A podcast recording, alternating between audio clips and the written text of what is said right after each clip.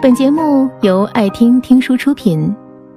如果你想第一时间收听我们的最新节目，请关注微信公众号“爱听听书”，回复“六六六”免费领取小宠物。焦虑时，试着给自己的生活做减法，留出时间与自己相处，内心和生活都会轻松许多。前同事微微。稍有不开心，就喜欢去逛街，给自己买一堆东西。其实有时候这些东西并不缺。一开始不断增加的新东西，拆到手软的快递，确实能让他觉得满足。慢慢的，他家的客厅、卧室都被物品不知不觉地堆满，而购物时的幸福感，也被随之而来的空虚和迷茫所取代。越来越多无用的东西堆积成山，直到一次搬家，他不得已要筛选和舍弃一些物品。通过这次物品断舍离，把没必要的东西都处理掉以后，他突然感到久违的轻松。他发现过多的物品反而是一种负担。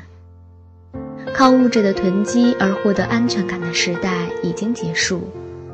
我们正在从加法时代转向减法时代。试着对那些不需要、不合适的东西进行断舍离，摆脱物质枷锁，把省下来的时间和金钱用来投资自己，多读书、多学习，进行自我增值。长此以往，就能经济充裕，内心充实。二零一三年。李开复突然对外宣布，自己得了第四期淋巴癌，成为一个呼吸之间就会顿失所有的病人，只得放下工作接受治疗。他诚恳呼吁，每个人都应该重视身体健康，别等到生病才后悔。想想自己，曾有一段时间也跟很多人一样。在作死的边缘徘徊，把熬夜当成家庭便饭，不以为意地说：“敷最贵的面膜，熬最狠的夜。”收藏转发各种运动健身指南，回到家照旧能躺着就不站着。更可怕的是，看到年轻的生命猝然长逝的新闻，消停几天后。又重新加入修仙行列。现在想来，真是不寒而栗。无休止的熬夜，不健康的作息，透支的不仅是我们的精力，更是我们的身体。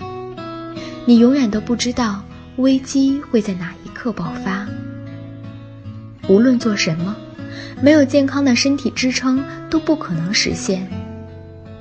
所以，从现在开始，请自我救赎，养成健康的生活方式，调整生活作息，保持健康的饮食习惯，坚持适当的运动。当我们养成规律的生活作息，保持良好的心态，也就没有时间花在无用的情绪上，从而远离浮躁和消极情绪。自我克制。生活不走极端，不过度挥霍青春，该做的很自然就完成。坚持这样的人生态度，比什么都重要。在现在社会，信息在不知不觉地侵袭我们的生活。早上睁开眼的第一件事就是打开手机，点开晨间新闻推送，早知天下事。午休时间刷朋友圈、微博，生怕错过什么，或者跟别人聊天时接不上话。夜晚躺在床上，又鬼使神差的点开了昨天追到半夜的视频，看到凌晨一点才睡去。人脑中有个最原始的动力系统——奖励中枢，当它受到刺激时，会分泌多巴胺。多巴胺会传递兴奋及开心的信息。正是在多巴胺的驱使下，我们欲罢不能，陷入放纵的漩涡，沉浸于短暂的快感。然而，短暂的快乐过去后，我们会发现自己变得懒而焦虑，越来越空虚。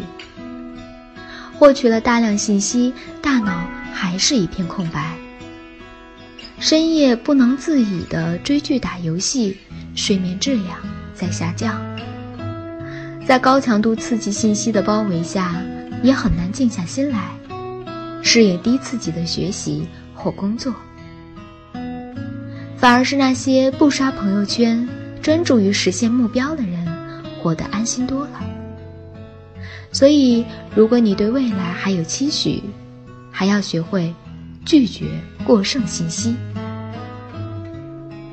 一，精简信息输入源头，减少使用社交网络，少刷微博、朋友圈，减少关注与自己无关的娱乐、社会新闻。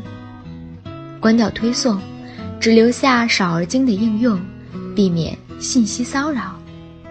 可以固定一段时间远离互联网和手机。二，给自己确定小目标，确定一个小目标，比如每天读几页书、跑三公里，每天花十分钟阅读词条等。找到更有趣的事情，或者培养一项兴趣爱好。自然就不会沉迷于无节制的获取信息。这是一个充满危机感的时代，无休止的欲望、无休止的焦虑，是现代人的通病。想要远离焦虑状态，就要学会给自己的生活做减法，减去过多的物欲，改变不合理的生活方式，改变无节制获取信息的习惯，专注在最值得的事情上。说到底，人生其实是一个做减法的过程，做好减法才能化解焦虑，轻装上阵，过上自己想要的生活。本节目到此就结束了，感谢各位的收听和陪伴。更多精彩内容，请关注微信公众号“爱听听书”，回复“六六六”免费领取小宠物。也欢迎你收听今晚的其他栏目，我们明晚见，晚安。